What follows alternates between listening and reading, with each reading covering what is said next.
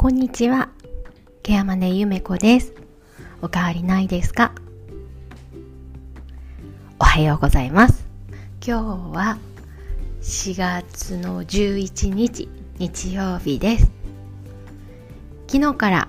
えー、久しぶりにナイトボランティアに来ています。今はその休憩時間。はい、あとはもう次の人が来るのを待って引き継ぎをしてボランティアは終了です、えー、ボランティアの仕事なんですけれどもあの割合本当にルルーティンです。で普段があまりそのまあ全体的にひと月の流れで言うとルーティンに近いんですけれども普段の仕事が人相手なもので決してルーティンワークにはできないということもありあのたまにこうやって本当に決まった仕事だけをもうやればいいっていうような時はとても真剣です。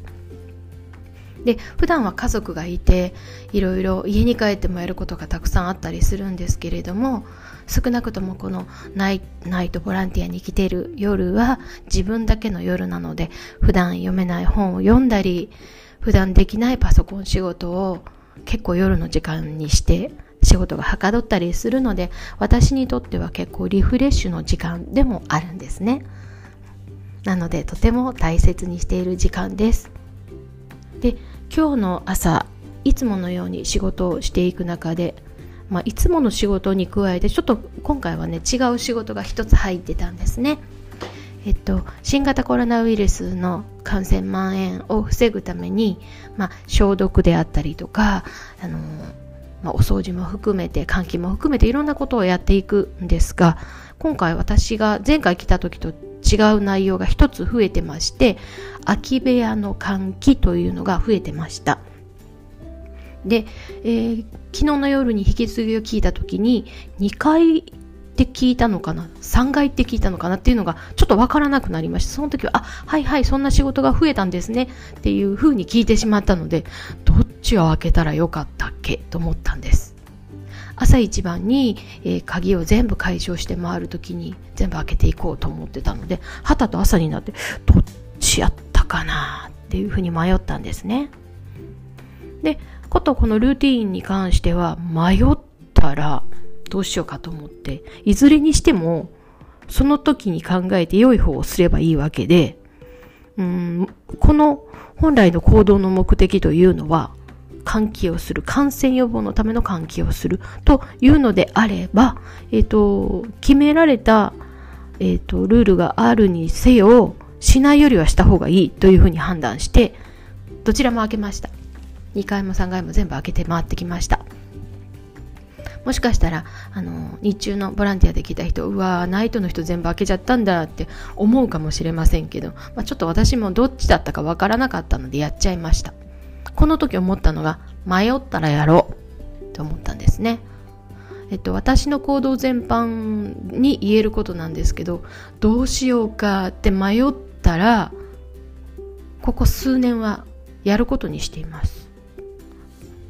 ややらないで後悔するよりやって後悔した方があやっちまったって自分のことなので反省するしあ私ってなんてバカだったんだおバカだったんだって反省すればいいのであの自分のこと自分のこととか自分の行動それから責任の取れる範囲内のことであれば迷ったらやるっていうふうに決めてますでも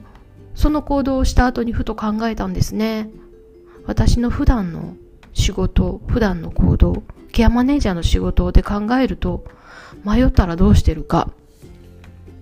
迷ったら確認します。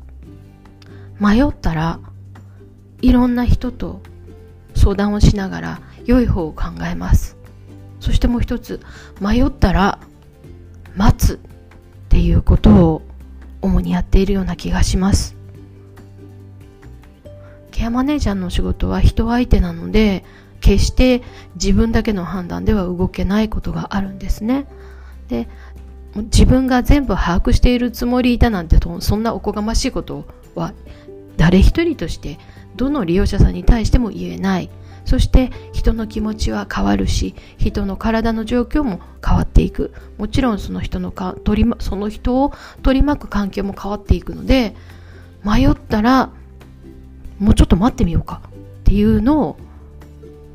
最近はというかもうここ5年6年はよくやっているような気がします。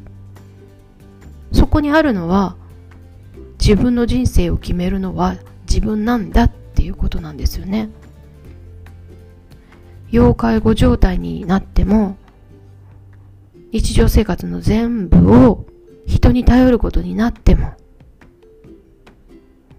判断することが意思表示が難しい状態になったとしても自分の生き方であったり自分の人生は自分のものなんですよね。なので勝手に人が判断して勝手に良かれと思ってしちゃうことって実はものすごくおせっかいなことでおせっかいで済んだらいいんですけど要介護状態の高齢者の方ってそれがその人にとってマイナスになっちゃうこともよくあるんですよね。昨日多分ノートかなんかで書いたかもしれないんですけど人材って3つの人材があっていわゆる戦力としての人材人に材料って書く人材とこの人がいてよかったなって思える人材人に宝としての人材と結果として誰かに悪影響を及ぼしてしまう罪としての人材この3つがあるって以前聞いたことがあります。せめて罪になることはしたくないなっていつも心に思うようにしています。あの、サクサクっとできる仕事って大好きなんですよね。だから、実はボランティアの仕事って本当にサクサクできるので大好きなんですけれども、その仕事をしながらも、なんか常に私は私の本来の仕事であるケアマネの仕事に落とし込んで考えてるんだなっていうことを今朝感じました。まあ、何をしてても、どこでどうやってても、私ってずっとケアマネのこと考えてるし利用者さんのこと考えてるのかもしれませんね。なんていうお話でした。ケアマネゆめこでした。また来ますね。